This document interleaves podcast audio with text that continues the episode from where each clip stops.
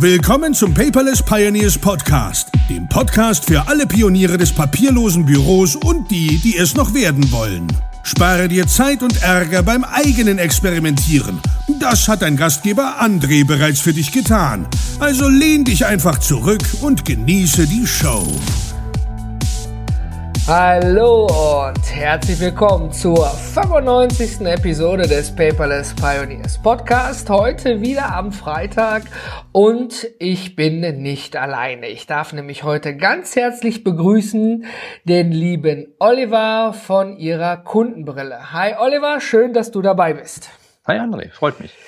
Wer bist du und was machst du eigentlich? Ich kenne dich, aber meine Zuhörer wahrscheinlich die einen oder anderen nicht. Deswegen stell dich doch bitte einmal kurz vor. Ja, mach ich doch gerne. Also mein Name ist Oliver Ratajczak. Ich bin 45 Jahre alt und wohne hier mit meiner Frau und unseren beiden Katzen äh, auf einem alten Bauernhof mitten im Ruhrtal. Und äh, wenn ich wohne, meine ich, ich wohne da nicht nur, sondern ich arbeite da auch. Also unsere beiden Büros sind da, wir wohnen da drüber. Ähm, ganz praktisch. Also wir sitzen hier mitten im Grün, auch, auch wenn es mitten in Bochum ist, wenn man es nicht glauben mag. In, Lade ich jeden gerne mal ein. In Grün im Bochum und dann auf dem Bauernhof. Oh mein Gott, ich wohne irgendwie falsch. ja, das ja was, was mache ich, hast du noch gefragt, ne? Genau, richtig. Was machst du denn beruflich? Ja, als Berater, Redner und Sparringspartner helfe ich Unternehmen dabei, ähm, aus ihren Kunden langfristige, profitable Stammkunden zu machen. Eigentlich recht simpel. Ähm, dazu gibt es zwei verschiedene Ansätze. Der erste ist, ich verbessere die Kundenprozesse im Unternehmen, also sprich, äh, wie reagiert ein Unternehmen in Verbindung mit dem Kunden, wie reagiert es darauf, wenn der Kunde sich beschwert etc. Und zweitens äh, durch Optimierung der unternehmensinternen Zusammenarbeit und Kommunikation. Also ich sorge dafür, dass die Mitarbeiter besser miteinander arbeiten. Also wenn ich das mal über den übers Knie breche, dann kümmerst du dich um die externe und um die interne Kommunikation in Unternehmen. Ja, ich versuche das Wort interne Kommunikation immer zu ver vermeiden, weil interne Kommunikation ist ein feststehender Begriff und äh, wenn das jemand hört in einem großen Konzern, weiß er sofort, ah, das ist die Abteilung. Das sie, und das ist sie eben nicht. Also die interne Kommunikation ist meistens so die Abteilung, die, hm, wie soll ich sagen, ähm, ein Kunde von mir, den ich sehr schätze, der Kommunikationschef eines Konzerns ist, der sagt immer, der äh, Herr spricht zum Volk und das ist sozusagen das, was die interne Kommunikation macht in der klassischen Hierarchie. Aber das, was ich meine, äh, habe ich extra in meinem Buch äh, Miteinanderkommunikation genannt weil da geht es eben um miteinander kommunizieren und nicht die Botschaft von oben nach unten tragen, sondern komplett hierarchieunabhängig, abteilungsübergreifend, miteinander sprechen, kommunizieren und arbeiten. Das ist schön gesagt. Also gut, dass du mir da auch einen kleinen Hinweis gegeben hast. Du hast völlig recht. Ne? Je nachdem von Unternehmensgröße äh, gibt's da manchmal nur von oben nach unten. Der Herr sagt was und dann die Abteilung leitet es einfach irgendwo weiter. Und äh, das ist genau der Ansatz, den du nicht verfolgst. Du brichst also auch alte Hierarchien auf. Ist, glaube ich, auch nicht immer so einfach, oder? Ähm, nein. ich mache das jetzt seit 18 Jahren als äh, Unternehmensberater und äh, es ist wirklich nicht immer einfach. Ich meine, wie soll ich sagen, es ist, manche Leute machen sich ja auch bequem auf einer Position und die wissen, es sind jetzt nur noch 25 Jahre bis zur Rente, das halte ich jetzt durch und ich bewege mich einfach nicht.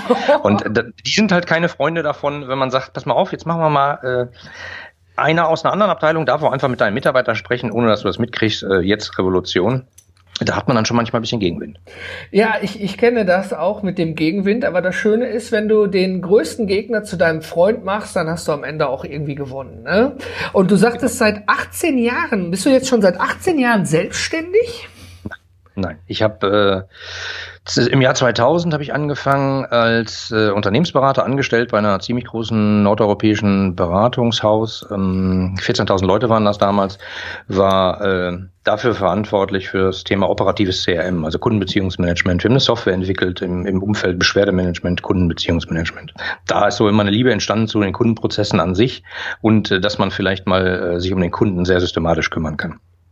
Dann sechs Jahre später habe ich gewechselt von dem großen Beratungshaus in ein kleineres Beratungshaus ähm, mit 35 Mitarbeitern, habe dann die Softwareentwicklung hinter mir gelassen, sage ich mal, und mich mehr Richtung Managementberatung fokussiert und trotzdem aber die ganze Zeit Kundenprozesse beibehalten und mich dann im Jahr 2011 endlich, endlich in Anführungsstrichen selbstständig gemacht. Also das sind jetzt auch schon ein paar Jahre ähm, und ich habe es nicht bereut. Mein Gott, du bist ja äh, vom Großkonzern, wo man ja eigentlich sagt, einmal drin, immer drin und dann nur noch zur Rente wieder raus, ja, bist du tatsächlich in, hast du also deine, wie sagt man, die Komfortzone verlassen, hast gesagt, ich werde ein bisschen kleiner und dann völlig jetzt selbstständig, also meinen großen Respekt, also das zeigt auch lieber Zuhörer und lieber Zuhörer nach draußen hin, es ist alles möglich. Wenn man einen Traum, eine Vision, einen Wunsch hat, ja, dann kann man, wie jetzt in dem Beispiel Oliver, auch mal ein Großkonzern mit einem sicheren Angestelltenverhältnis in der Führungsposition verlassen und sich einfach mal nach einer gewissen Zeit selbstständig machen. Das hört sich ja alles einfach an, aber ist es natürlich nicht. Du wirst da sicherlich auch einige Hürden gehabt haben und vor allen Dingen interessant finde ich, Du bist ja sehr auf den Kunden fokussiert. Und man sagt ja, ich spreche es mal frei aus, hier in Deutschland, Servicewüste Deutschland. Ja? Oder? Ja, ja, ja stimmt ähm, beobachte ich auch oft und schlage immer die Hände beim Kopf zusammen und denke, Herr im Himmel, ihr gebt Millionen in Fernsehwerbung aus und reißt dann hinten alles mit dem Hintern wieder ein, weil ihr einfach schlechten Service macht oder im Zollfall ein schlechtes Produkt habt. Ähm, ja, aber das ist genau meine Botschaft sozusagen. Denkt bitte ganzheitlich. Also nimm die Millionen, die du vorne in, in Werbung investierst, äh, wenn du ein Großkonzern bist, äh, und, und überleg dir mal, was kann man damit wirklich sinnvoll tun.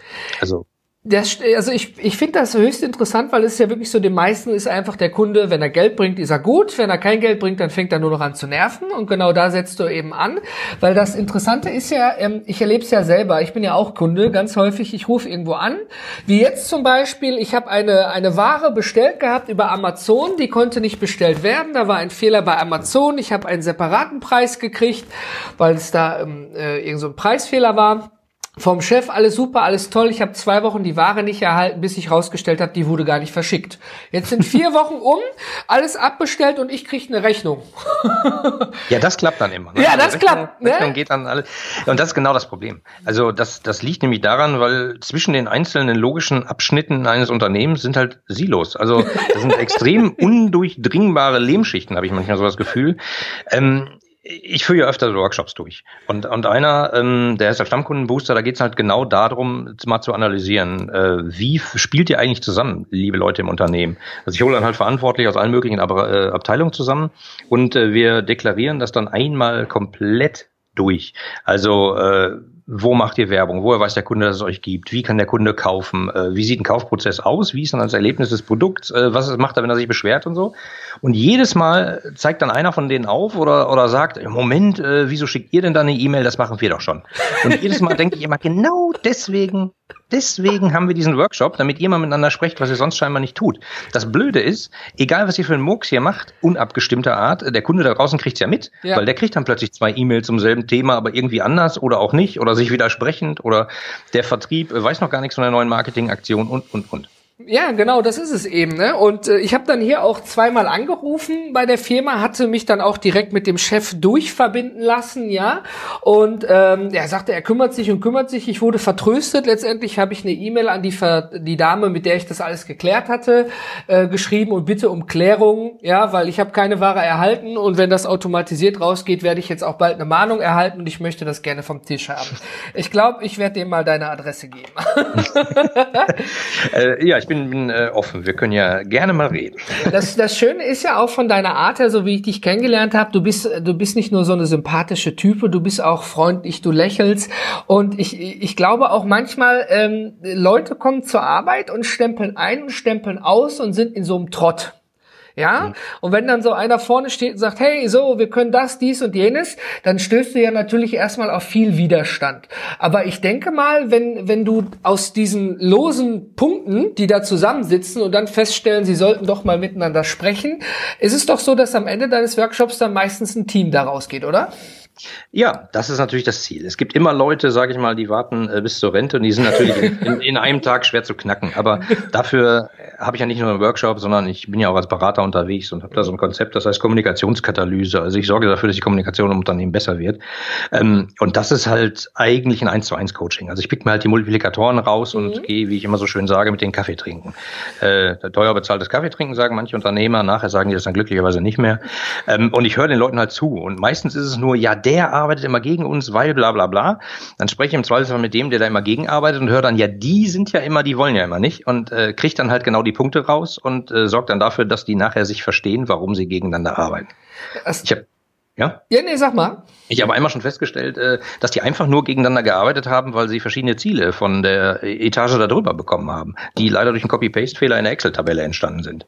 Also äh, da denkt man dann auch, Herr im Himmel, also ihr müsst euch gar nicht hassen, das ist einfach nur von außen passiert und dann Copy-Paste-Fehler. Also äh, bitte mal miteinander arbeiten und darüber sagen, dass das Quatschziele sind. Würdest du sagen, dass viele Menschen aufgrund der Kommunikationswege, die es ja gibt, nicht nur im privaten, sondern auch im beruflichen, vielleicht so ein bisschen das Miteinander sprechen verlernt haben? Ja, definitiv. Also ich, ich komme ja ursprünglich mal aus der IT. Also 2000 habe ich ja sehr IT-nah angefangen. Und ähm, was ich beobachte, ähm, Programmierer wollen halt nicht gestört werden und deswegen gibt's halt Ticketsysteme, dann kommt da so ein Ticket rein und dann sind die gestört und dann antworten die so mit einem Halbsatz und schießen das wieder zurück.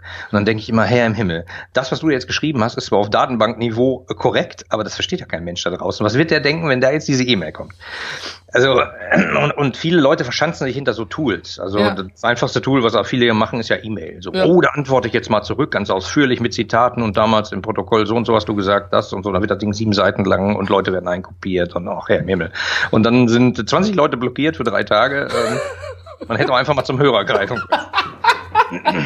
ja, ich, ich kenne das so gut. Ich hatte letztens in einem Workshop, da haben wir über die Cloud gesprochen und da war ein etwas äh, älterer Unternehmer, was jetzt kein Vorwurf ist, der einfach gesagt hat, pass auf, ich werde niemals auf die Cloud umstellen, wenn hier die Systeme ausfallen, dann bin ich nicht arbeitsfähig.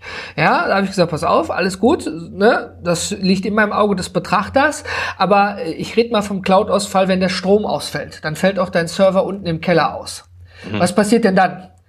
Ja, nein, hier, dann kann ich nicht und dann würde ich da 5000 Mal anrufen. Ist ja, geht ja auch nicht. Telefon läuft ja auch übers Internet. Ne? Ja, dann nehme ich mein Handy und dann, ah, ich bin nicht arbeitsfähig, ich mache 1000 Euro am Tag Verlust. Sag ich, weißt du, was du dann mal machen solltest? Dann nimmst du dein Team und ihr geht mal lecker Kaffee trinken. Denn ich glaube, die, den Unternehmen, den Energieversorgern ist es nicht daran gelegen, lange Stromausfälle zu haben, weil dann die ganzen Klagen und Regressansprüche kommen. Mhm. Ja, euer Server hat eine USV, der schaltet irgendwann von alleine ab, wenn er merkt, da kommt kein Saft mehr, wenn das richtig installiert ist. Und ihr macht einfach mal gar nichts. Ist blöd, aber ist gut für den Teamgeist. Und dann guckt er mich ja. an und sagt, ja, nee, stimmt, könnten wir mal machen, ne? Ich kann ja eh nichts machen. ja, das Blöde ist jetzt, dass man natürlich äh, selten Stromausfälle hat und dass die Leute jetzt sagen, jetzt Team, nächste Team-Event gibt's, wenn es einen Stromausfall gibt. Aber genau dieses Miteinander sprechen geht ja total verloren. Also ja, ja, genau. jeder hat halt seinen, seinen Posteingang, der ist total voll und dann sitzt man dahinter und dann ist schon wieder dunkel und man muss wieder nach Hause und so. Äh, wirklich schlimm. Also eigentlich ab und zu mal hochgucken und einfach mal sagen, äh, guten Tag, ich bin übrigens der Thomas aus der Buchhaltung, was machst du denn hier im Marketing? Also äh, rate ich auch meinen Leuten zu, geh einfach mal hin. Mach mal eine Tür, reiß mal eine Tür auf, sag mal schönen guten Tag, was macht ihr eigentlich? ähm, das führt meistens zu lustigen Effekten. ja, finde ich, finde ich super.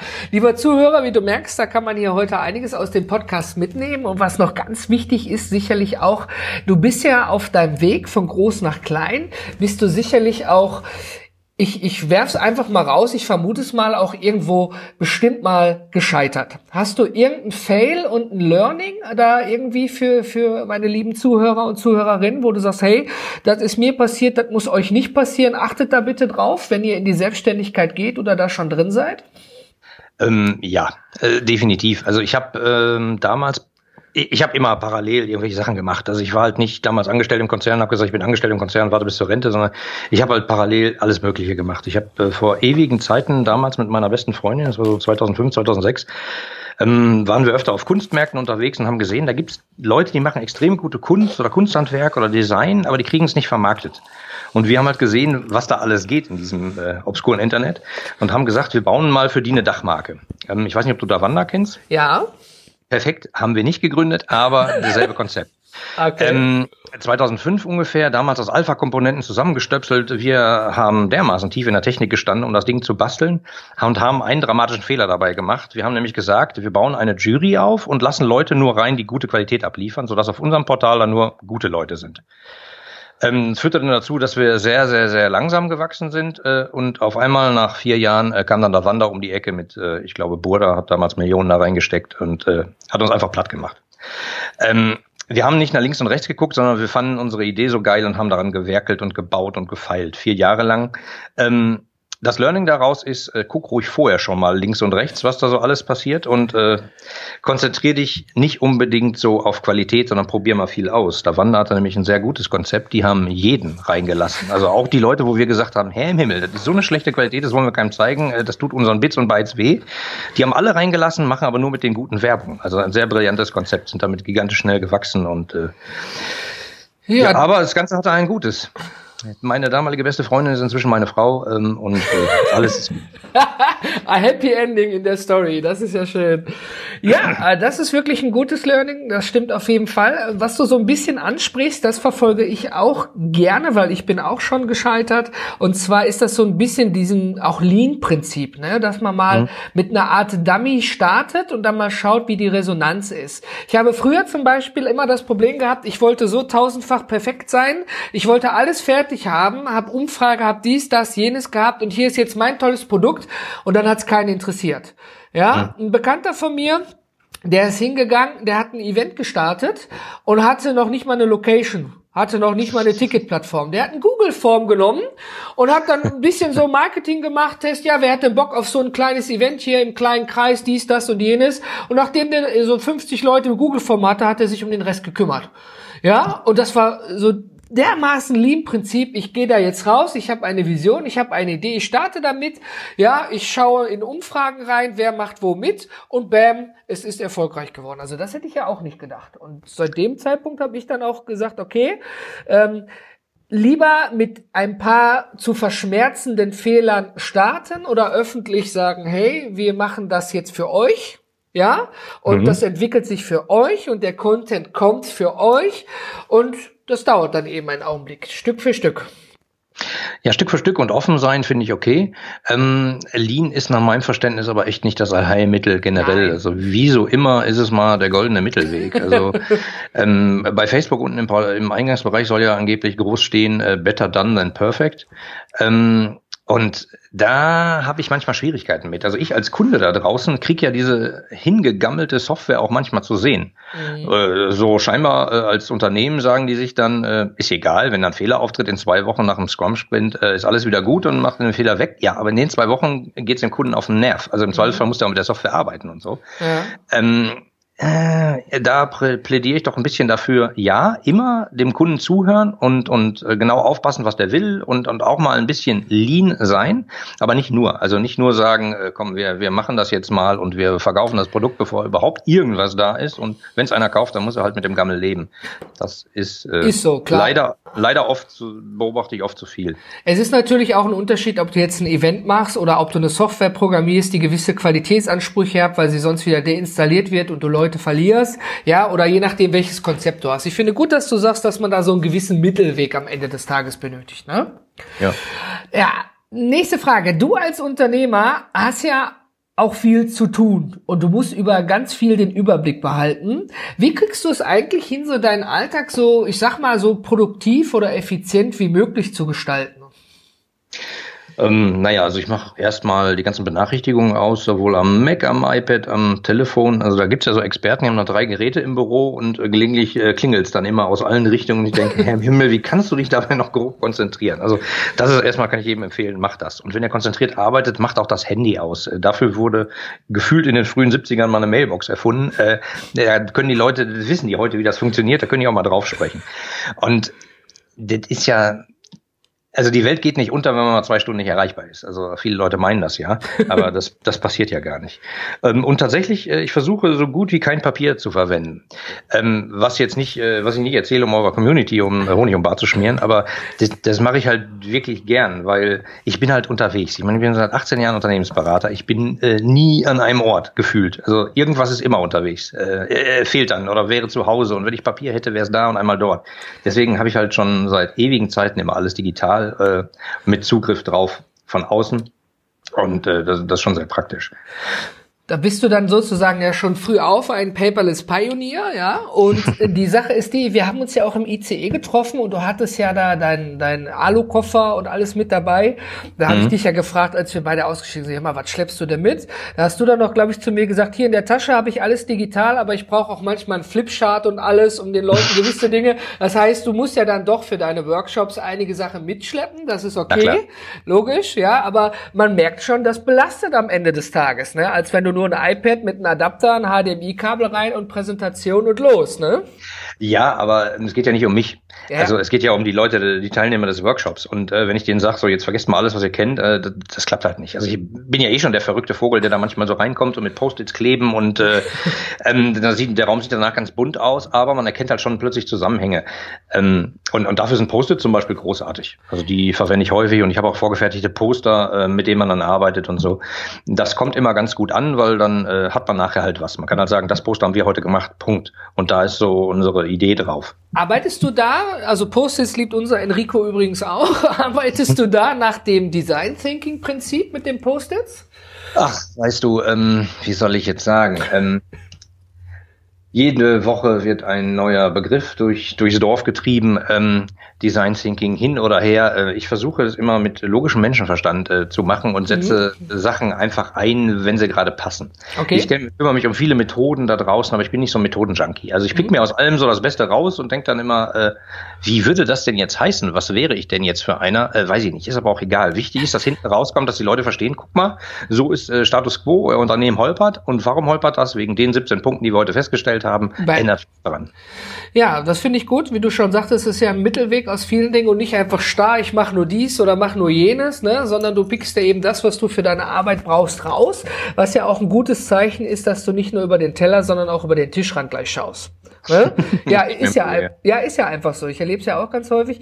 Ähm, viele Leute sind ja auch, wie du schon sagtest, manchmal starr wirklich starr und damit auch limitiert. Ich mache nur das und nichts anderes. Aber ich sage da immer so, einmal Leberwurst, immer Leberwurst. Ne, es hat funktioniert, also bleiben wir dabei.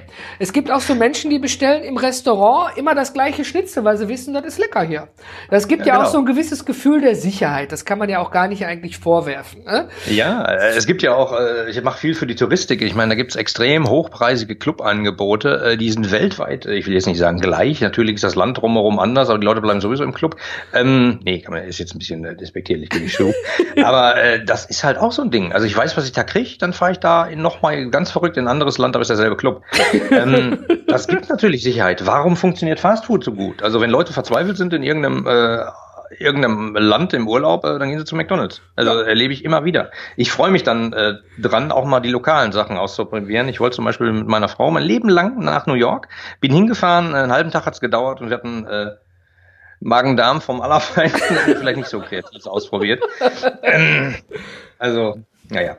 Okay, vielen Dank für die Info. Wir schwenken jetzt um. Der Enrico sagt immer, ich bin berüchtigt dafür, dass ich die besten Schwenks hinkriege. Von deinem Magen aus New York. Du hast ja schon gesagt, du bist schon früh papierlos aufgestellt gewesen, so möglichst papierarm, wie es auch möglich ist. Also du stehst sehr positiv zum eigentlichen papierlosen Büro, oder? Ja, das, der Begriff papierloses Büro ist halt, äh, wenn man da in Konzerne geht und sagt, hey Leute, wir machen jetzt papierloses Büro, äh, hat man, also da, da sieht man ja das Grauen und die Panik in den Gesichtern, weil oh ja. äh, das ist aber nur ein, wie soll ich sagen? Das ist ein Oberbegriff. Ähm, ja, ist ein Oberbegriff, aber ähm, die Leute haben Panik aus einem ganz anderen Grund. Also, weil häufig erlebe ich, dass die sich halt E-Mails ausdrucken. Das ist wichtig, das brauche ich nochmal. Wenn in sieben Jahren nochmal einer fragt, kann ich sagen, hier steht's drin. Hier, da hast du das gesagt. Das ist halt so, eine Absicherungsmentalität. Ähm, und was ich halt ne, geschrieben auf Papier habe, das kann ich auch nach Hause tragen und abheften. Ähm, das sehe ich leider immer noch sehr häufig. Und diese Beweise, ich muss das beweisen, dass das so war, das ist halt ein eindeutiges Kennzeichen für, dass die Kommunikation da im Unternehmen extrem schief läuft. Wenn sie sauberer ist und besser auf ein äh, besseres Miteinander aus ist, dann beobachte ich das deutlich weniger, dass die Leute sagen, ich lege das nochmal ab. Ich habe das manchmal auch erlebt, gut, wo du sagst, dass die Leute das machen, weil sie der Technik nicht vertrauen. Ja, die liebe Technik. Also ich meine, ähm, es gibt auch Unternehmen, äh, da haben die Leute dann einen Mailbox-Eingang von 150 Megabyte oder so. Ähm, heutzutage auch noch. Ja. Und ich dann immer, das gibt's doch gar nicht. Die benutzen zu Hause äh, zur Koordinierung ihres Vereins oder so benutzen die Google Mail und haben da einfach, die lassen einfach alle E-Mails da drin, alles ist gut, man findet über die Suche alles wieder herrlich und auf der Arbeit äh, muss ich dann immer wegspeichern, ausdrucken, am besten ausdrucken, dann habe ich es nochmal. Und äh, da muss man sich vielleicht auch mal überlegen, äh, ist das so sinnvoll heutzutage? Es sind manchmal ja auch nur die kleinen, äh, kleinen Dinge, ne? wenn man mal erklärt, dass man mit Adobe jetzt nicht signiert, ja, je nach Lizenz, mhm. dass man da aber auch seine Unterschrift schon mal digital für einen Urlaubsantrag hinterpacken kann, dass der nicht erst wieder, der wird digital erstellt in einer Software, wird dann ausgedruckt, wird unterschrieben, wird eingescannt und dann als genehmigt an den Mitarbeiter zurückgeschickt per E-Mail. Ja, ja äh, das ist ja nur ein kleines Beispiel dessen, was da möglich ist. Oder auch, ähm, ich hatte äh, mit einem Kunden gesprochen gehabt, der hat sich so dermaßen darüber aufgeregt, dass er immer, der fliegt viel, immer mhm. alle E-Mails von der Assistentin ausgedruckt bekommt zum Bearbeiten. Das muss doch auch irgendwie anders gehen. Der schleppt einen halben Trolley da oben auf seinem drauf, diesen Laptop-Trolley, nur mit Papierdokumenten, wo der dann sich Notizen macht, um es später im Hotel dann wieder zu antworten. da habe ich nur mal den Begriff äh, Outlook Offline-Funktion angegeben. Ach sie, so, sowas gibt's auch. Ja, ja. ja Wenn man immer nur Leberwurst isst, erfährt man das nicht. Ja, gut, also. er, er kam ja auf mich zu, das konnten wir relativ zügig lösen, auch mit der IT. Die sagte, ja klar haben wir sowas und wir können dies, das, jenes. Dann hat er sich dermaßen über die interne IT aufgeregt, warum ihm das denn nicht vorher jemand gesagt hat, ne? Dass sowas möglich ist. Das ist aber auch diese Unwissenheit einfach, ne? Ja, aber die Frage ist, kann man das, äh, kann man das von allem erwarten? Also Nein. ich persönlich glaube, ähm, bevor man jetzt noch Latein lernt in Schulen, wäre vielleicht Programmieren eine gute Sache. Äh, bin da wahrscheinlich aber äh, relativ einsam auf meine, mit meiner Meinung. Ähm, ein bisschen, ein bisschen IT-Grundverständnis äh, würde jedem da draußen gut tun. Auch wenn viele Leute sagen, nein, ich bin im Marketing, ich brauche das nicht, das machen die Techies unten im Keller. Ähm, das machen die eben nicht. Also das geht halt nur zusammen und das ist genau das Problem. Also einfach zu sagen, pff, Technik ist mir doch egal, äh, jetzt haben die mir da die Funktion gerade aus 10 Millionen Funktionen nicht genannt, die ich jetzt gerade brauche, das ist eine Unverschämtheit. Da muss ich auch mal die Lanze für die IT brechen, weil ja. ich, ich arbeite halt extrem IT-nah und werde manchmal von IT beauftragt, manchmal vom Fachbereich und bin irgendwie immer dazwischen der Dolmetscher. Ja, ich ähm, und die Jungs leisten da schon ganz Großes. Die haben halt nur das Problem, ähm, wenn alles funktioniert, überlegt man halt, ob man sie abschafft und wenn was nicht funktioniert, kriegen sie sofort Stress. das ist halt echt eine blöde Situation. Ja, ich habe immer gesagt, in, in dem Unternehmen, wo ich war, die etwas größer waren, habe ich immer gesagt, die IT kommt mir in Großunternehmen zumindest immer so vor wie die Spartaner zwischen den Bergen. Ja, die müssen das alles irgendwie, das muss laufen, Telefon, Computer und wenn der nicht geht, muss der am besten gleich sofort gehen, ist alles in Ordnung. Wenn man dann aber eine Maus bestellen muss und muss dann einen Anforderungskatalog durchsuchen, ja, und kann nicht einfach zum Desk gehen und eine Maus holen. Also es gibt da ja auch diese Beschaffung, ah, da können wir uns noch tagelang unterhalten drüber, aber wir lassen es einfach. Ich glaube, jeder ja. Zuhörer oder Zuhörerin weiß, was wir damit meinen. Es am Ende des Tages arbeiten auf allen Seiten nur Menschen. Genau, und, und äh, auch wenn man manchmal den Eindruck hat, der oder die oder die Abteilung, die sind irgendwie komisch und die wollen immer gar nicht so richtig, stimmt gar nicht. Sprecht man miteinander, äh, da lösen sich manchmal so Knoten und äh, es gibt Aha-Effekte. Ich erlebe das ja dauernd in den Workshops, dass ich denke, ach, schau mal, guck mal, einfach mal miteinander reden, schon spart ihr euch den ganzen Ärger. Emma, wie siehst du denn eigentlich so die Zukunft der Digitalisierung? Siehst du da auch irgendwelche Nachteile drin? Ich meine, äh, Deutschland ist ja jetzt nicht so federführend im Bereich der Digitalisierung und es geht ja Stück für Stück, aber langsam voran. Siehst du da eine rosige oder eher eine, eine graue Zukunft? ähm, das Thema Digitalisierung an sich ist ja schon so eine Sache. Also ich habe 92, seit 92 bin ich im Internet unterwegs, seit 93 habe ich eines der ersten E-Commerce-Unternehmen in Deutschland gegründet, sage ich immer so schön, um damit mein Studium zu finanzieren. ganz, ganz früh. Ich bin ein Digital-Freak vorm Herrn. Ich liebe dieses Internet und die Möglichkeiten, die es da gibt. Und äh, das Problem an der Digitalisierung generell ist, dass sie extrem schnell ist. Und äh, die, die ist manchmal schneller, als dass die Leute im Hirn mitkommen. Also wenn einer sagt, ich esse immer Leberwurst äh, und morgen auch noch und morgen gibt's plötzlich keine Leberwurst, äh, brennt natürlich die Luft. Wenn er heute aber mal ein bisschen geguckt hätte, hätte er das vielleicht gewusst. Ähm, es gab immer so Situationen, dass sich was geändert hat. Irgendwann kam zum Beispiel, äh, gab's vorher Stummfilm, dann gab's Leute im Kino, die haben Klavier gespielt und das so untermalt. Und irgendwann gab's dann Tonfilm, da waren die überflüssig, waren die plötzlich arbeitslos. Die hatten das gelernt, die konnten toll äh, Klavier spielen, aber die brauchte keiner mehr. Äh, das gibt's heute auch, nur extrem schnell. Ja. Ähm, und die Digitalisierung, ich glaube nicht, dass man irgendwie sowas sagen kann wie, äh, ja, Digitalisierung äh, 0,5, äh, jetzt mal nur halb so schnell für die Leute, die nicht so angepasst sind. Das Ding da draußen dreht sich einfach weiter. Und wenn man dann keinerlei Vorstellung davon hat, wie Digitalisierung funktioniert oder was überhaupt IT so wirklich macht und wie dieses Internet so geht, ähm, dann, dann kann das nur in die Hose gehen. Also ich rate jedem, bitte macht euch mal Gedanken, was ihr da tut. Also ich, äh, ich bin in 91, bin, habe ich Abi gemacht und habe dann angefangen zu studieren. Wenn ich jetzt mit Leuten äh, mich zusammensetze, mit denen ich Abi gemacht habe, da sind welche bei, die, keine Ahnung, also die, die geben jede URL, die sie irgendwo finden, erstmal bei Google ein und klicken dann auf die auf das Suchergebnis von dieser Firma, wo ich dann immer denke, Herr im Himmel, was ist denn da schiefgelaufen? Äh, oder die klicken alles im Web äh, immer doppelt an wo ich äh, sage, ja, aber ich klicke immer alles doppelt an. Ja, aber doch nicht im Web. Wenn du schnelle Verbindung hast, ist nämlich nach dem ersten Klick schon vielleicht die zweite Seite da und der zweite Link und du weißt dann gar nicht mehr, wo du bist. Ja, das habe ich öfter. Ja. Das ist halt so Grundverständnis, wo ich denke, oh Mann, oh Mann, das Ding da draußen es wird nicht langsamer, das kann ja. ich euch versprechen. Also es wird nicht langsamer. Äh, und entweder seid ihr total abgehängt und sagt, ich verstehe das alles nicht, ist mir aber auch egal, äh, die Rente ist nicht mehr fern, oder ihr müsst mal ein bisschen gucken. Tut aber gar nicht weh, macht auch Spaß, die Digitalisierung. Genau, ich finde das ja auch total toll, dass auch vor allen Dingen viele, die schon kurz vor der Rente oder, oder in der Rente sind, auch sagen, hey, ich äh, beschäftige mich jetzt damit, nicht nur beruflich, vielleicht brauchte man das auch gar nicht beruflich, sondern auch privat, was man da alles machen kann. Ne? Und wenn ich da an die ersten äh, Vorzüge, ach Vorzüge, vor, vor, wie nennt man das, wenn man so Stück für Stück vorangeht, meines Vaters im Internet denke und dann vom Nokia plötzlich ein Handy mit WhatsApp ja? ja? Und dann plötzlich Bilder und Videos und, aber die Scheiße, damit kann man gar nicht telefonieren. ja, ja. Aber äh, das ist nämlich genau das. WhatsApp hat geschafft, die Leute da abzuholen, wo sie sind. Das sind die Freunde, da sind, da sind Bilder von denen, man kann ja. das hin und her schicken. Also jeder, den ich kenne, der vorher mit IT nichts zu tun hatte, WhatsApp geht immer. Ja, im Zweifelsfall. Ähm, kann, kann man nur sagen, äh, Respekt, haben die echt wirklich viel richtig gemacht. Gut, vielen, vielen Dank. Wo wir gerade auch bei den Tools sind, mal so langsam zum Abschluss. Welche Tools nutzt du denn, um so möglichst papierarm wie möglich zu arbeiten? Welche würdest du denn empfehlen, privat oder beruflich? Privat äh, würde ich sagen, haltet euch an Standards, äh, nimmt, hüpft nicht auf die neuesten, hipsten Tools da draußen. Also wenn ich eins hasse, dann äh, irgendwelche hippen Tools, die nämlich schnell hingedengelt werden äh, und im Zweifelsfall nach einem Jahr nicht mehr existieren. Du hast dein Zeug dann da drin, aber äh, und kommst nicht dran. Also ich bin äh, ein, ein Freund von proprietären Sachen wie Dateiablagen.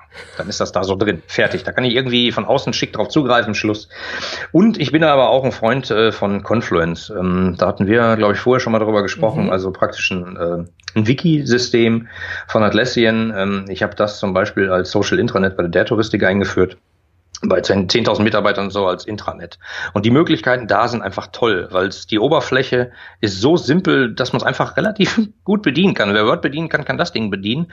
Und dann wird plötzlich ein Schuh draus, weil dann mehrere Leute an verschiedenen Standorten mit einem Datei arbeiten können. Es gibt nicht verschiedene Versionsstände, die man hin und her schicken muss und jeder hat irgendwas anderes im Postfach und so. Also das ist für mich ein unglaublich tolles Tool. Ja, da gibt es äh, mit, mit Atlassian macht er vieles gut, hat auch die vielen Großkunden mit an Bord und hat viele Schnittstellen. Jira ist ja auch sehr beliebt bei den Entwicklern ja. als Ticketing-System. Ja, und äh, ich meine, es gibt auch tausend andere Tools drumherum. Ja, das, ja, natürlich. Man muss sich, egal wie toll ein Tool ist, am Ende des Tages erstmal einarbeiten und schauen, ist das überhaupt was für einen oder sein Team oder auch nicht. Ich zum Beispiel habe das gemerkt, lange Zeit war mein CRM als One-Man-Show mein Handy. Ja, ja, ist ja auch nicht schlimm, wenn man das im Griff hat. In Ordnung. Genau, dann, dann kam äh, langsam ein Team dazu, ja, und ähm, jetzt mhm. habe ich gemerkt, wir mussten auch umstellen. Wir haben auch auf ein CRM umgestellt, was monatlich gerade nicht wenig Geld kostet.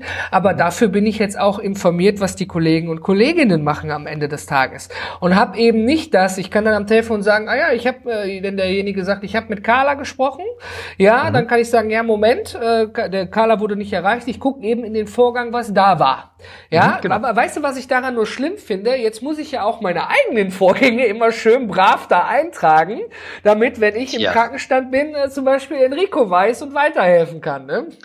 das, das ist eben der, der Vor- und Nachteil, so ein CRM-System. Ähm, also ich habe damals ja 2000 angefangen, so CRM-Systeme zu entwickeln und das war gerade so ein ziemlicher Hype und ich hatte das Gefühl, äh, viele Firmen wollen so ein System haben, weil sie sich dann endlich nicht mehr richtig mit dem Kunden beschäftigen müssen, weil dann macht das diese Software. Und das ist halt ein grundlegend falscher Ansatz. Das genau. ist halt nur ein Werkzeug, man muss damit arbeiten. Es, es hilft, aber man muss halt was tun und jeder muss halt was tun, sonst ne, ja, ist halt die Qualität nicht da. Richtig, das stimmt allerdings. Mensch, Oliver, wir haben jetzt schon über 30 Minuten gesprochen und äh, kam mir gar nicht so lange vor. Es macht Spaß mit dir zu reden. Vielen, vielen Dank dafür. Äh, ich habe mir von so kleinen Heinzelmännchen noch sagen lassen, so am Ende des Podcasts hättest du vielleicht noch etwas für meine lieben Zuhörer und Zuhörerinnen. Stimmt das? Mein Gott, was du für Einzelmännchen kennst. Ja, natürlich gibt's. Also ich habe zwei Geschenke sozusagen für euch. Ähm, ich habe gerade erzählt, ähm, Confluence und dieses Tool, mit dem man eine ganze Menge machen kann oder, oder Wiki äh, generell. Dazu habe ich ein Buch geschrieben, parallel zu einer Einführung bei einem Kunden. Ähm, das heißt Flurfunk 3.0. Ähm, und da geht es eben darum, was kann man daraus lernen, wie kann man sich digital aufbauen, wie kriegt man Zusammenarbeitsstrukturen in Unternehmen hin und besser.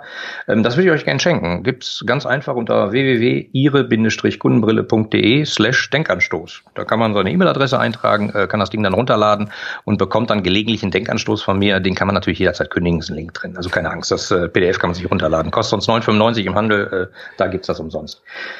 Und äh, ein zweites äh, Geschenk habe ich auch noch. Ähm, es gibt nämlich einen Online-Kurs von mir, der, der heißt ähm, zufrieden zusammenarbeiten, weil man, äh, mit dem man seine, seine eigene Zufriedenheit sozusagen steigern kann in der Zusammenarbeit mit seinen Kollegen. Dazu gibt es noch einen Gutscheincode, der heißt Paperless90 und damit bekommt ihr 90 Euro Rabatt. Dann kostet das Ding nur 99 Euro, enthält 34 Tageslektionen. Und äh, die sind aber ganz, ganz kurz, also keine Angst, äh, jeweils ein paar Minuten am Tag. Ja, vielen, vielen Dank. Das ist ja mal etwas, was jeder, der daran Interesse an diesen Themen hat oder es vielleicht seinem Vorgesetzten mitteilen möchte, empfehlen kann. Ich werde das natürlich alles unter paperless-podcast.de in der schönen Episode mit der Nummer 95 verlinken für euch und dann könnt ihr mal reinschauen, was der Oliver da für euch vorbereitet hat. Oliver, mir hat's mega viel Spaß gemacht. Ich denke, wir werden uns auch nicht das letzte Mal gesehen oder gehört haben. Das will ich doch hoffen. Ich wünsche dir heute noch, egal was du machst, einen wunderschönen Tag und danke, dass du heute mein Gast warst. Danke, hat Spaß gemacht. Liebe Zuhörer, Oliver und ich, wir sind raus.